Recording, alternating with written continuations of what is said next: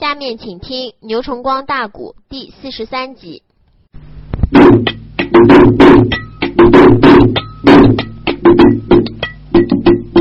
到了每夜，渐渐来到汴京湾，父一内声，主公的万岁听臣谈。啊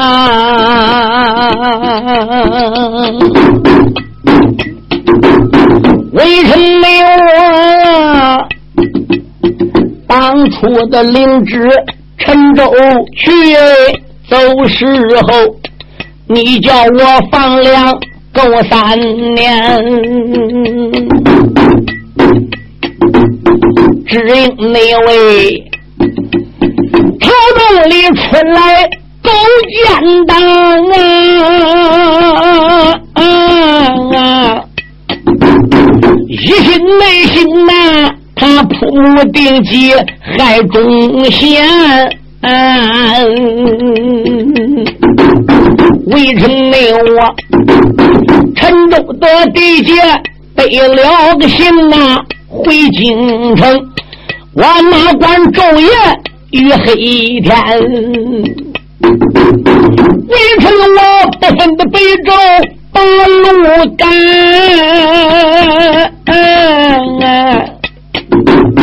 所以你才渐渐来到汴京乱。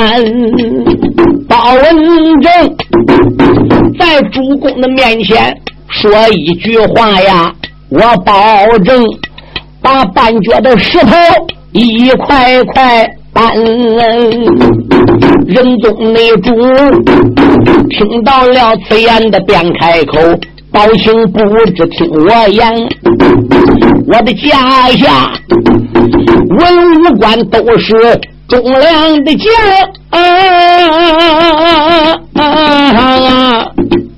你说说，朝中里哪位是个谏官？”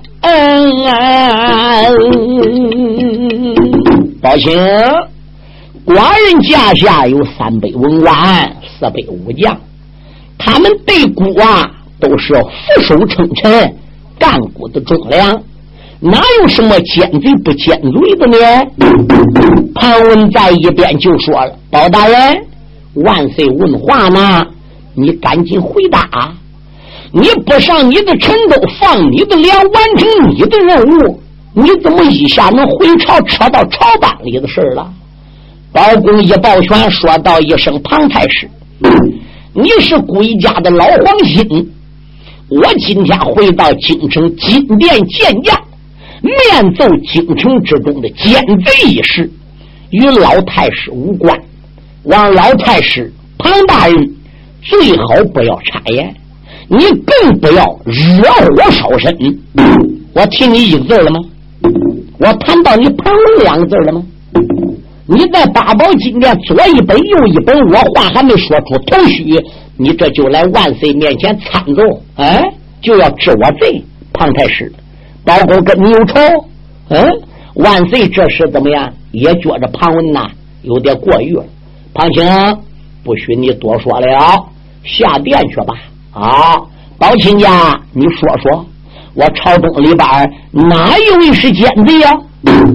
包公说道一声：“主，你不要问哪一位是奸贼，我先来请问万岁爷杨宗保，自老主当年在位之时，曾经就镇守在明武偏头雁门三关。老主崩驾了，你登基了，杨宗保没有回京。”一直为孤家的江山，常年把守边疆的疆土。杨宗保有汗马功劳啊！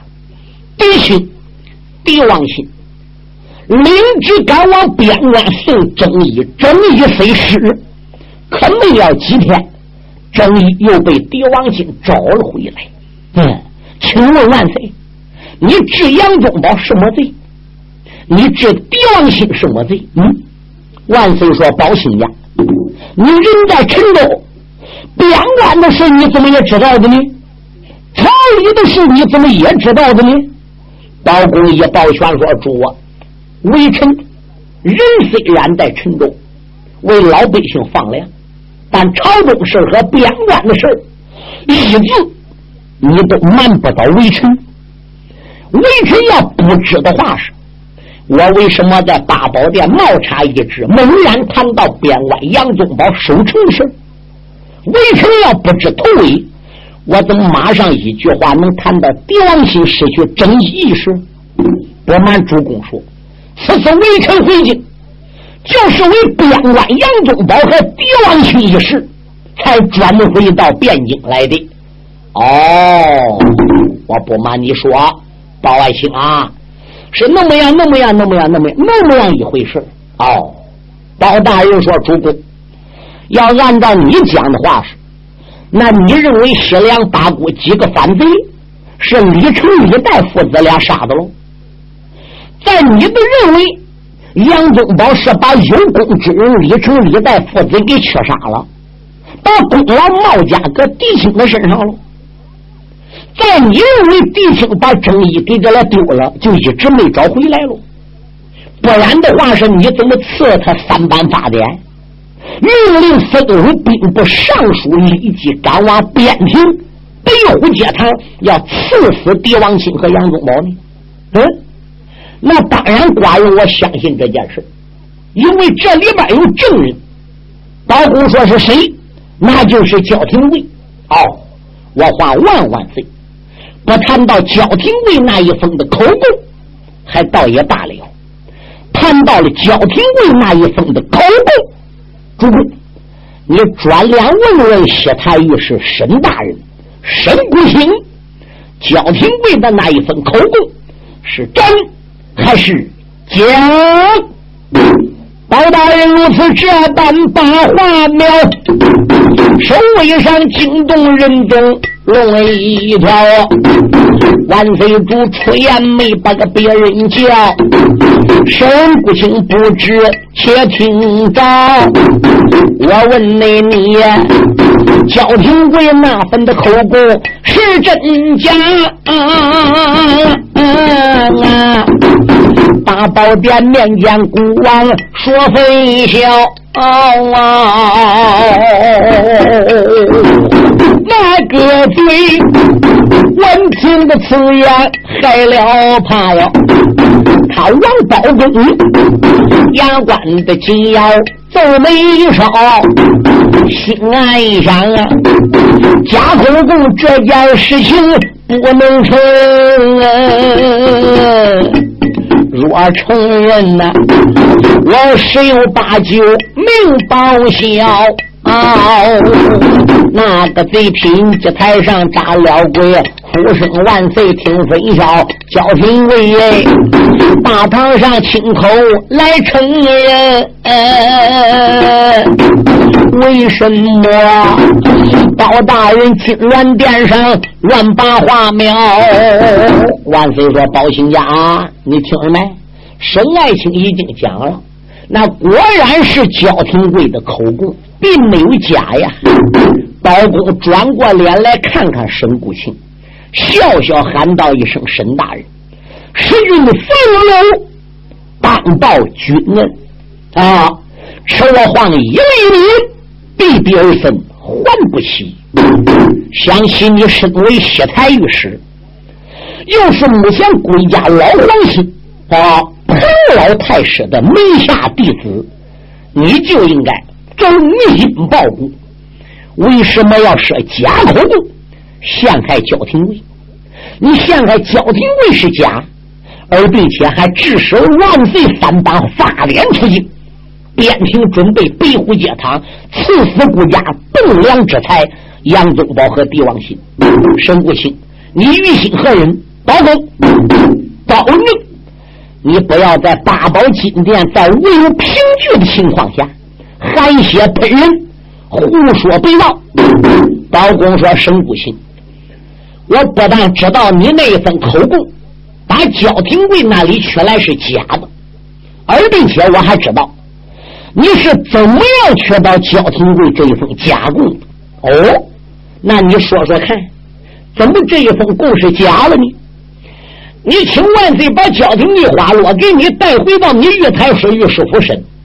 焦廷贵在这了你的大唐死也不承认，对，只承认哎，狄青正义飞失了，但是不久人要回来。只承认施良几个反贼，子牙在战天王三眼将武徐凤，是这了皇亲狄冬梅所杀。哎，他只承认李成、李道父子却冒认功劳，被杨元所所斩。对，但是你为了给你身世生冤，给你的胞子没生冤，你为了给你的妹婿，你为了给你的亲外甥生冤，哎，报仇，所以你才逼焦廷贵写假供，而焦廷贵不同意。你就智伤了焦廷贵，打昏了焦廷贵，你自己写了假供，趁他昏迷不醒的时候，你把他纸模子拒接在纸上边，拿来哄骗了万岁。万岁一看焦廷贵的口供上都已经作证了，杨宗保误杀了啊李成、李代父子，把功劳加给弟兄头上，万岁还是不生气的吗？啊，万岁还不用三班法典出边庭。去治杨宗保帝王心的吗？你这个沈国清实属无辜之辈，看我报仇回朝，能跟你大修吧？保证，你不要在八宝金殿含血喷人、胡言乱语，没有有你说比个瘪蛋还冤。嘿，包公说：“我不瞒你说，我人在陈州，如何能知道汴京之事？我包公自然。”怎么样？说出话来，我要负责。最后水落石出了，我包公要是看空无故想坑害你的，那么皇上抄斩我全家。包文正，我不说别的，边庭的事我不仅知道，沈大人，连你西台御史府你家里的事我都知道。我来问你，你夫人是怎么死的？你夫人是受到万岁爷的皇封，是归家的诰命一品。万岁爷，你问问沈谷清，他老婆死没死？他老婆既然是诰命一品，既然死了，为什么不来到今天奏明？为什么连一口棺材也不给？直接把归家的诰命一品都埋个土里边了？嗯，连一块木板也不给？诸侯。难道说诰命一品死了就这样埋个泥土里就罢休了吗？主啊，我不但边关事知道，经理事知道，连他私人家里的事我都了解。沈谷清说：“呸！你胡言乱语！我夫人虽然死了，但是我还没来别上八宝金殿奏本来。我夫人死了是得病死的，包公，你怎么能说我的夫人是自尽死的呢？”他能遇到什么不愉快的事要自尽？我是薛台御史，他是诰命一品，家里有吃有喝，俺夫妻感情浓厚，他为什么要自尽？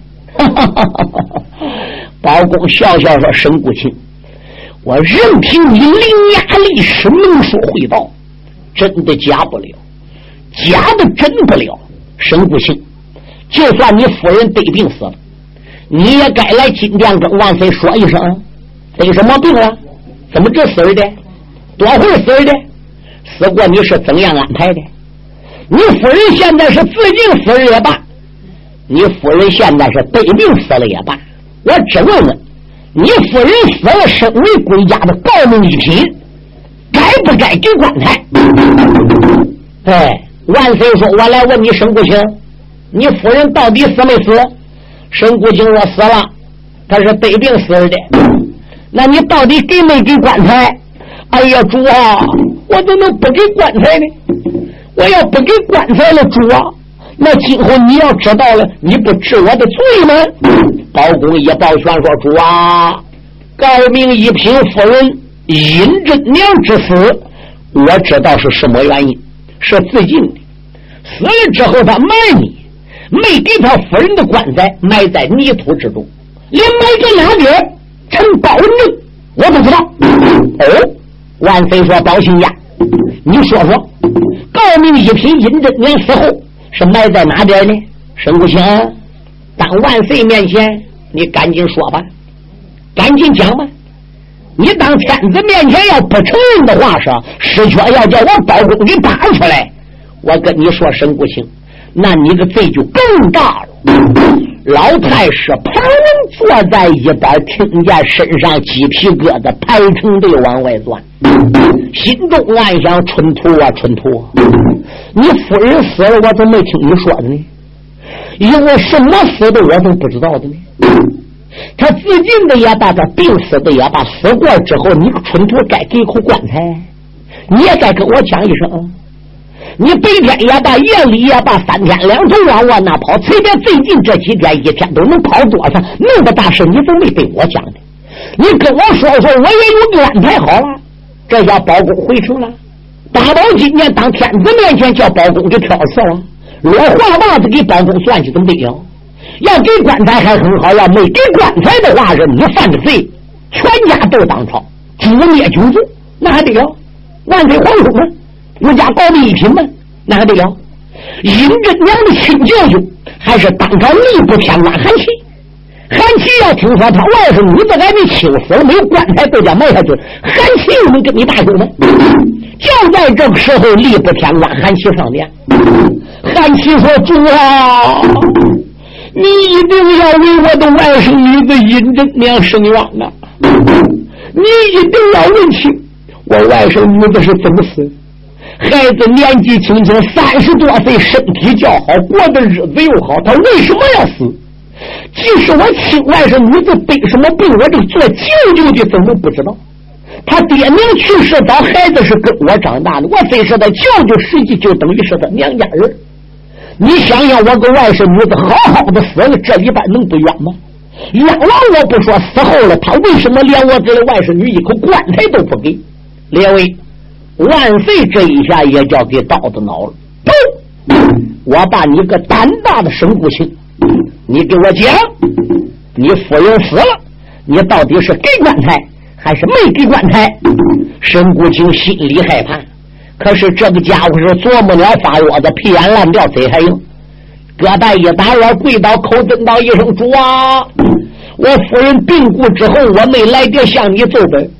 我是给他棺材成殓的，给掩埋下去的。哦，包公说到现在你还不承认？好，那现在我都要说清了。你把你夫人葬在哪里的？你夫人是吊死的，是你逼上吊的。吊死过之后，你不练夫妻情长，一赌二气，叫手下的家奴员工给拉到这里花园之中，给埋了。你家花园有一座假山，假山前边有一棵桂树。你叫你手下人就在那桂树跟前挖个坑，把你夫人殷真娘给埋在桂树之下。我包公知道了这件事，所以大宝金殿当万岁面前奏明请问万岁，告命一品殷真娘死后不给棺材埋于泥土之中，连皇上招呼不打，连与娘家招呼不打，沈谷清该当何罪？还有没有一点人性？万岁爷在八宝殿听到这里是怒火上撞，两边哟，把沈谷清的名臣给我。我上了，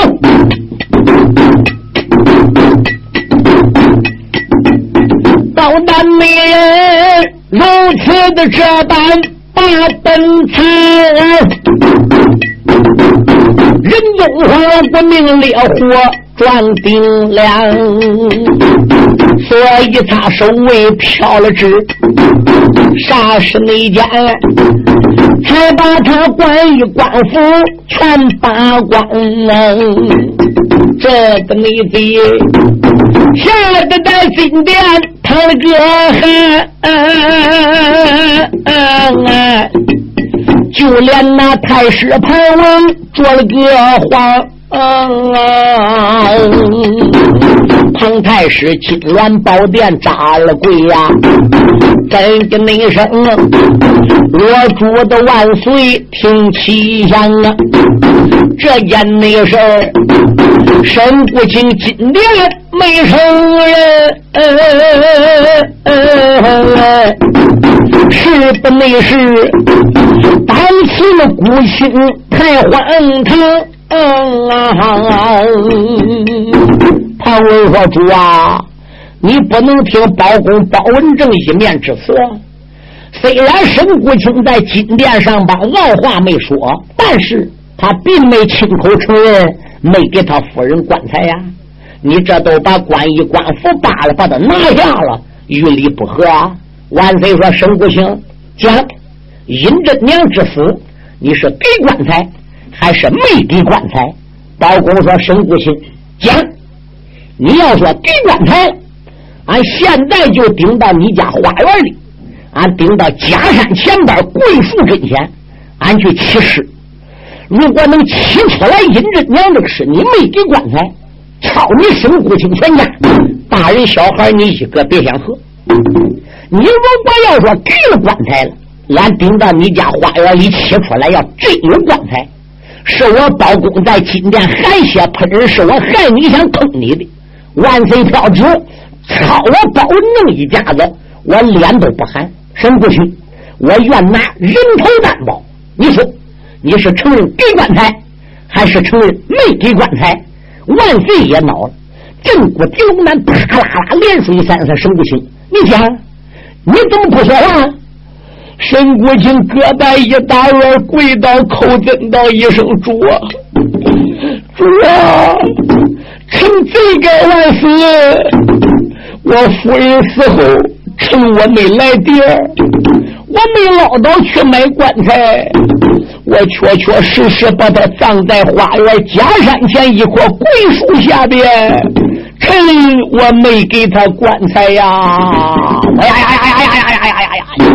万岁爷之气的喂呀的怪叫，两个又把沈国清推到垫脚之下，二话不说，金瓜金毛就。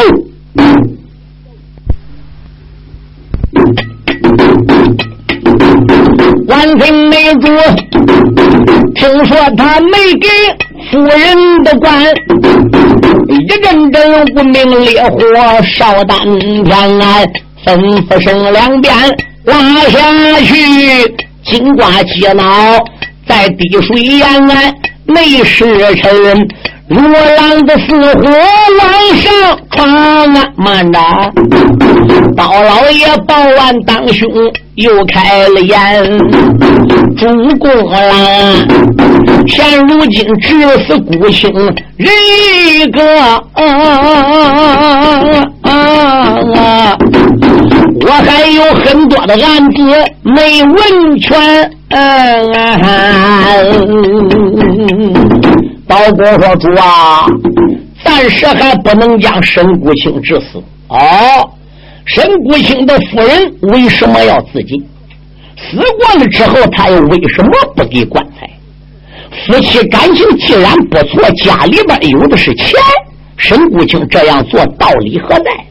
这一切等等有关之事，还没有完全审清，因此暂时。”就不能把沈国清置于死地。庞文说道一声：“主啊，现在沈国清在八宝金殿，虽然承认他夫人死了没给棺材，当然有罪。但是我要转过来问问包公哦，主嘞，你说包公在陈州放粮啊，京城事他怎么能知道的？边关杨宗保嫡亲家交庭贵事，他怎么能晓到呢？”他连沈国清家里的事他都能知道，哎，难道说包公会算？包公这样在八宝金殿妄奏人家，我总觉着于理不合，使人不能心服啊！哎，万岁，你也不问问吗？万岁一想也是的，我怎么感觉这个事儿有点神乎乎的？嗯，包爱卿怎么啥都知道的呢？万岁说：“包亲家，你怎么能知道这些事儿的呢？”包公说：“主哦，你有所不知哦。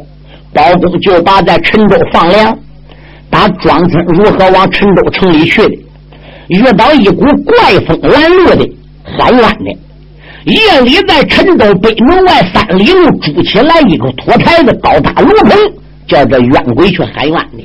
主公，你说这个冤鬼是谁？”皇上说：“我不知道。”哎呀，正是沈谷清的夫人告密一品殷真娘。哦，是殷真娘上城州喊冤，你才知道对。尹真娘为什么去喊冤？我知道，他为什么要自尽，也跟我讲了。谈到焦廷贵那一封供词是假供，对你治杨宗保嫡亲之罪冤了，杀焦廷贵冤了。不瞒我主说，这也是尹真娘在城中告状的时候对我说的。不然，京城之事，为臣保证，哪里能晓得？这还不讲。尹真娘说了，她路马没进，阳寿没满，她该活到八十岁。她被她丈夫给逼的吊死了，为了不受到丈夫的株连，他这样自尽。可阎王爷不收他，哎，他的命并没有勾掉，因此命令城隍司把他阴魂送往陈州，交给我。而并且阎君还说了，叫我想办法把尹真娘还得给治和。主嘞，他路马没进，阳寿虽未满，为什么哪有本领把一个死了的人再给他治河？再能叫他的阳寿几十年再给接续上，微臣我就没有这个能了。可尹真娘的阴魂在陈州这样对我讲，我打陈州不分北州东升，赶回京城这一路上，臣我在脑子里就想起来一件事：自有办法能把尹真娘救活。万岁说有什么办法？人死了能活上？主啊，你忘记了你孤家的宝仓库里还有三桩革命宝贝吗？就万岁突然想起来了，不错，宝亲家，你要不提寡人到王室，想起来这孤家的三样革命宝贝，乃是海东高丽姑当年送到咱东京汴梁，是进贡给我的父王的，进贡给老主的。现如今三桩革命宝贝还在孤家的宝仓库里呢，而并且从前呢，他还真救过人。人死了之后，用这三桩合命宝贝，还真能合。那包青家，你想怎么样呢？包儿啊，包大人说：“主啊，既然尹真娘禄马没进，阳寿没满，死后含冤，认为她丈夫做事错了，她能上吊了，打算不受到丈夫连累，还算得上贞洁烈女，因此还没有失掉诰命一品这个身份。我认为啊，此人该救，要能把她救活。”对，杨宗保弟兄这个案子就能审清。要不能把这个尹真娘给救活，杨宗保和弟兄边关这个案子就审不清。尹真娘这个人是一个最好最好的证明，他活了，啥事都能说明了。把我们的嘴里说出来不算数。俺要说沈谷清哪点做事不对不对，那不算数。他自己的老婆。能把她丈夫的罪过给完全说出来，这才能算是有力的证据。你说这个能不该救吗？万岁说该救。来人哟，领骨之职顶到宝山口，把顾家的三桩合并的宝贝拿到八宝金庙来，寡人要赐给我的宝亲家。万岁内主。金銮的宝殿圣旨行，内是臣闻听的飞言忙匆匆，三庄的革命的宝贝拿上了殿，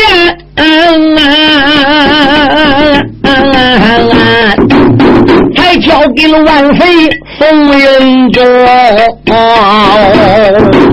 仁宗内主双手接住三庄的宝。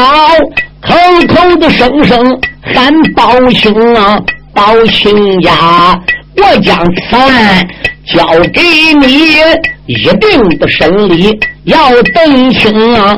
不仅是要将那尹氏真娘救回关，还要把朝帮的贼子带干净啊！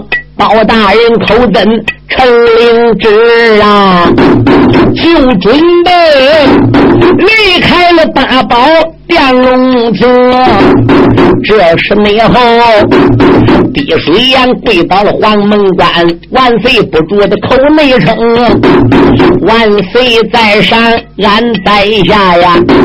龙臣报事要说凶，我们内外来了个张龙被招呼。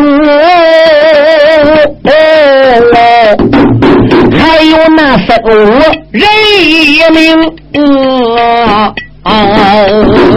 张龙赵虎对俺讲，他倒说领命令离开陈州的城，不分北赵边关去，半路上接住了僧五，才回的京。这三个人在屋门外边要见驾。赶着才八宝的金殿来报情，人中内主闻听得此言，便开口喊一声啊，宝兄你不知听分明，三五目前回来转，原来你拆去了赵虎被张龙，我问你，他没有归家还王的旨。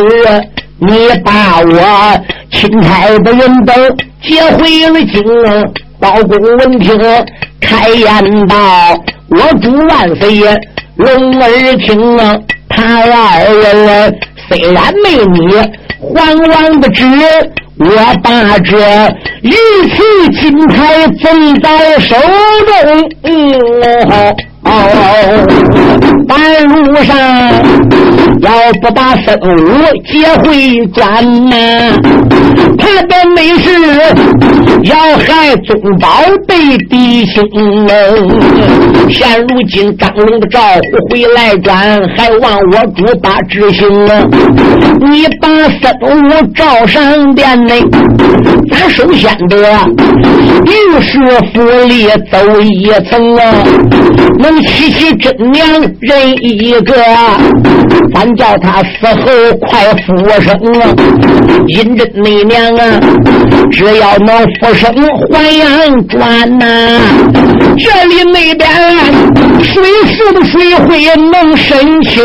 嗯，万岁内主闻听到包公他的话，所以今天把执行张龙赵虎上了殿，还有僧五。周建明，这三个字都给万岁施过了礼。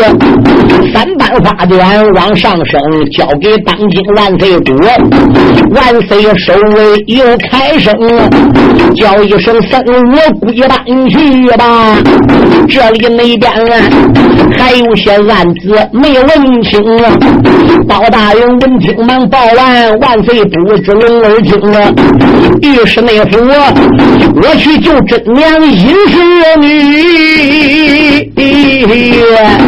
一人这为死，二人为公。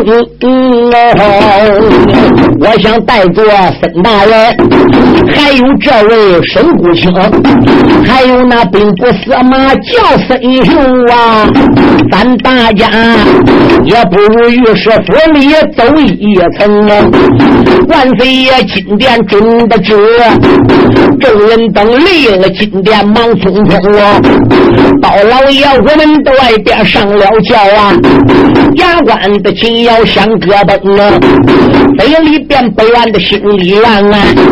都骂僧我身不清啊！御史内府打不到夫人他的死尸啊！话有多千番再不明啊！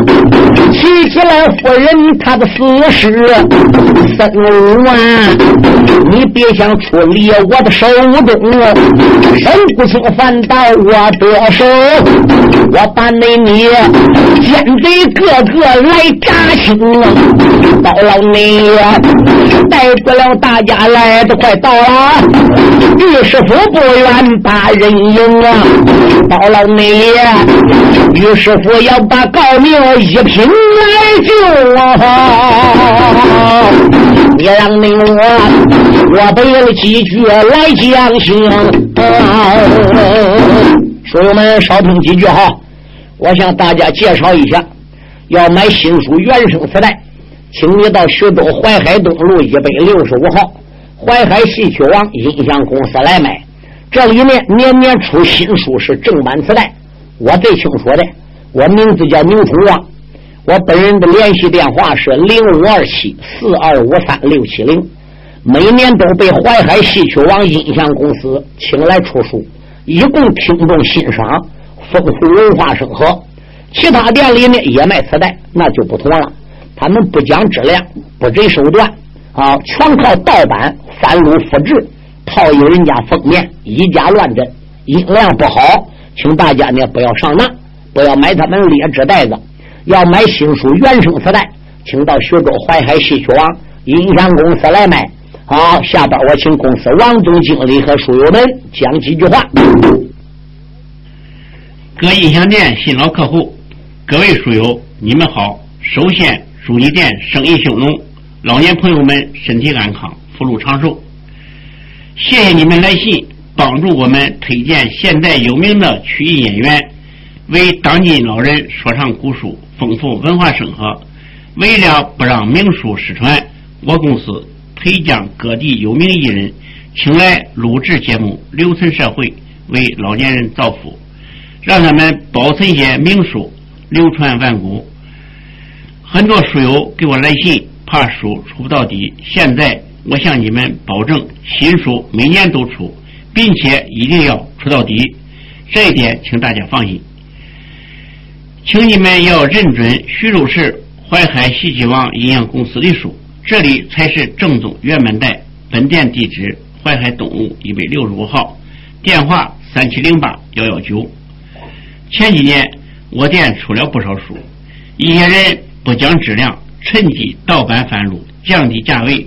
冲击市场，抵住正版带的销售，致使广大消费者真假难分，只认便宜，上当受骗。现在我做了广告，封口上贴有商标，上面印有徐州市淮海戏曲网音像公司“戏”字为防伪标志，请认准，谨防假冒。大家不要光图便宜进劣质袋子，开店要讲信誉，不能。搞翻录复制、以假乱真、欺骗群众。最后，为了感谢广大顾客和书友对我店的长期支持和信赖，我店将在不影响质量的前提下，尽量压低成本，本着宁可不挣钱，也不让盗版带占领市场，使听众上当受骗，尽力满足书友们的欲望，让大家尽情的享受。价格低、质量高的原版带，还要文化生活，为广大听众做贡献。谢谢，单位大家听书了，请谅解。下面咱就开书。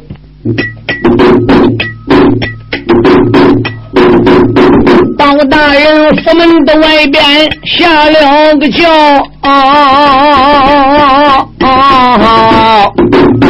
那个身背后，奸贼孙武跟来了，还有那兵部司马叫孙秀，神谷星人，这时候也被人等带来了。张龙赵虎也来到，还有马汉对王朝，又来东朝对学霸呀。那一些御林兵丁孟曹操啊，可把御史府这些家奴员工给吓坏了。兄弟哥，姐姐妹妹不好喽！我们家沈老爷不知犯什么古法了，你看看俺家跟吵架是不？这些人贼说不怕，吓破了胆，一个个的站标叫。这个御林兵保得了老爷来得快，猛抬头，花园不远的来到了，众人等迈步才把花园进。抬头你看，假山不远挡住了脚。包老爷再一看，假山前边有桂树。哦哦哦一阵阵的眉梢。包老爷来到假山前边，再一看这一锅桂树，果然是人新挖起来的印子，是新栽的印子，便知道跟旁边的土壤不一样，就知道夫人肯定被埋在这里边个。这时包大人就说：“张龙老虎，王朝马汉，命令手下御林兵丁赶紧拿锹，把这个土了。”慢慢慢慢的给他掘起来，万万不要动到夫人的尸躯，防止伤了他的身子。听见没有？明白了。公孙听说包大人什么事？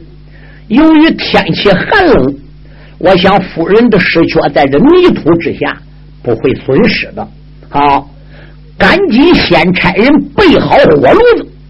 准备好姜汤，一旦夫人个尸躯打脱了底取出来之后，抓紧怎么样抬到屋里放于软榻之上，周围放上火炉子，好给夫人取暖。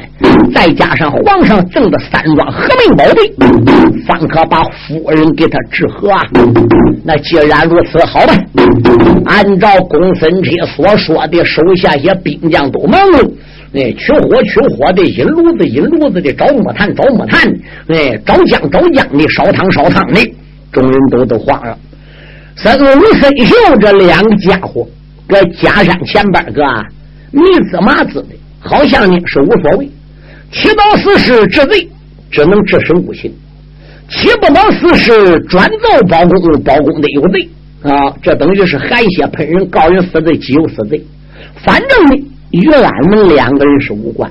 话再说回来，如果沈谷清要能把沈焦廷贵那一封假口供咬定牙死了，就也不承认，问题也不大，也株连不到我们，也连累不到太师。